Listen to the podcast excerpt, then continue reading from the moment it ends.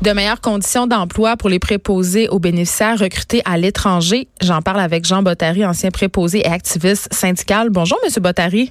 Bonjour Geneviève, vous allez bien? Oui, très bien. Écoutez, la dernière fois qu'on s'est parlé, on avait évoqué évidemment la faible rémunération des préposés aux bénéficiaires. Et là, on apprend aujourd'hui que ceux qui sont recrutés à l'étranger vont jouir de conditions de travail beaucoup plus avantageuses que ceux embauchés sur le territoire québécois. C'est n'importe quoi.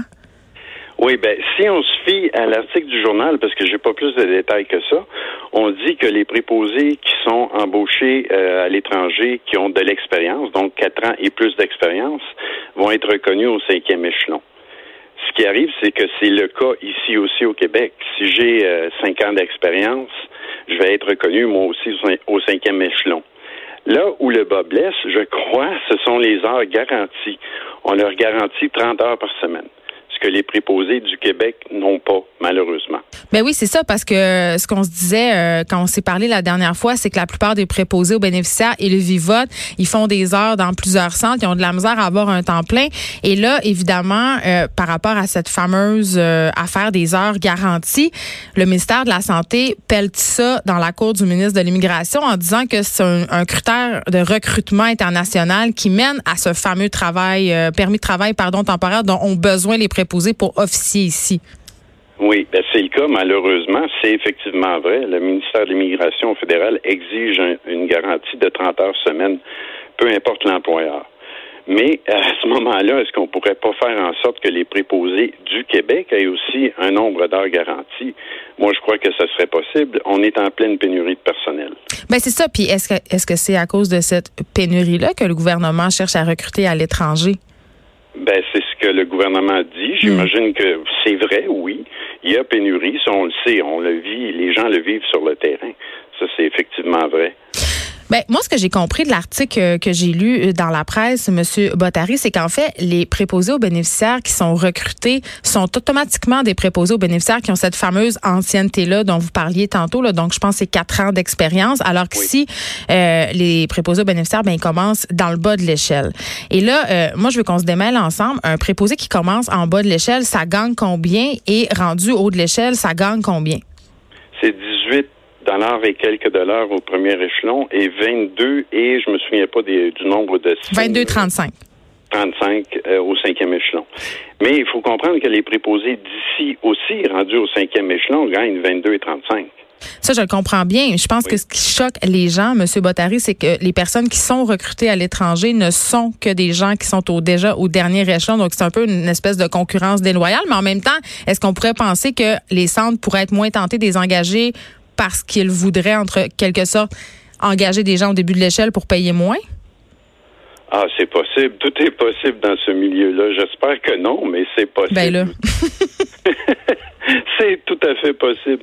Mais vous savez que ce soit infirmière, infirmière auxiliaire, euh, peu importe le type d'emploi dans le réseau de la santé, euh, les syndicats vont défendre ces personnes-là et elles vont. Je l'ai fait moi-même dans le passé. J'étais président de, mon syndicat local et pour des infirmières provenant de la France, euh, je les ai défendues auprès de l'employeur afin qu'elles reconnaissent leur expérience et même leur bac.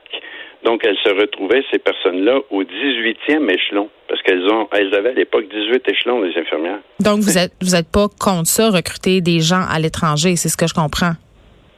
Ça peut pallier à la pénurie, pourquoi pas, mais tout en considérant les gens d'ici. Si on est capable de garantir 30 heures à des préposés provenant de l'étranger, ben je crois effectivement qu'on serait capable de le faire pour les personnes du Québec. En premier.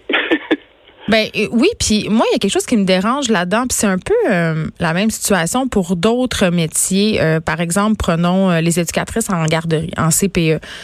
Souvent, ce sont des métiers qui sont exercés par des femmes. Souvent, ce sont des métiers qui sont exercés par des femmes qui sont issues de l'immigration, soit de première ou de deuxième génération. J'ai l'impression que ces, payés, ces métiers-là sont, sont sous-payés parce que on les dévalorise en quelque sorte socialement. On considère pas ces métiers-là comme étant très nobles. Effectivement. Et vous savez comme moi, moi je suis féministe au bout, là, je suis pour l'égalité femmes-hommes euh, à 100 000 à l'heure.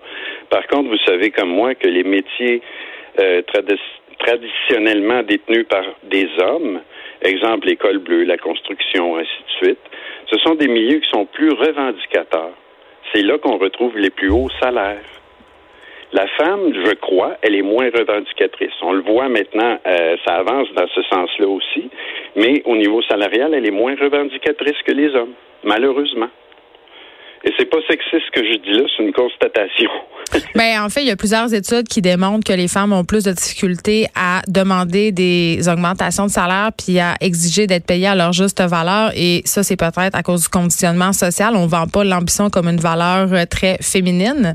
Mais, voilà. mais ça, c'est un autre débat. Mais parlons justement de cette perception-là d'un métier qui est euh, justement pas très valorisé socialement. Souvent, quand on parle des préposés aux bénéficiaires et justement des éducatrices en CPE et même des enseignants, des enseignantes, on parle de vocation. On dirait qu'on essaye de cacher sous le terme vocation le terme exploitation. Je hais tellement ce mot-là, vocation. vocation pour moi, vocation pour moi, c'est la religieuse qui jadis s'occupait des patients.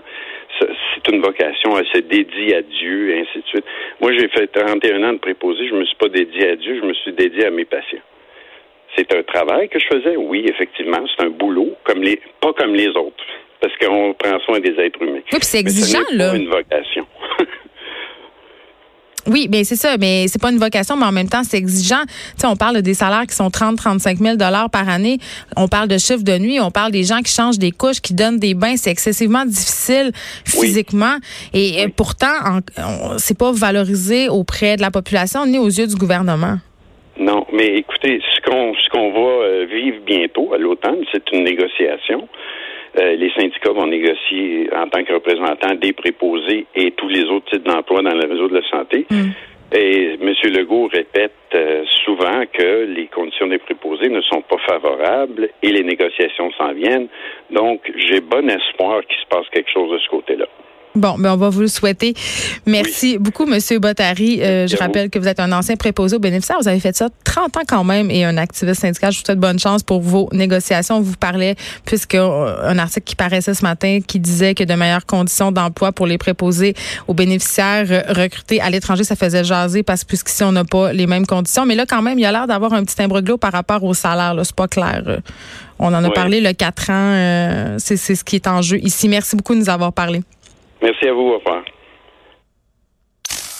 De 13 à 15. Les effrontés.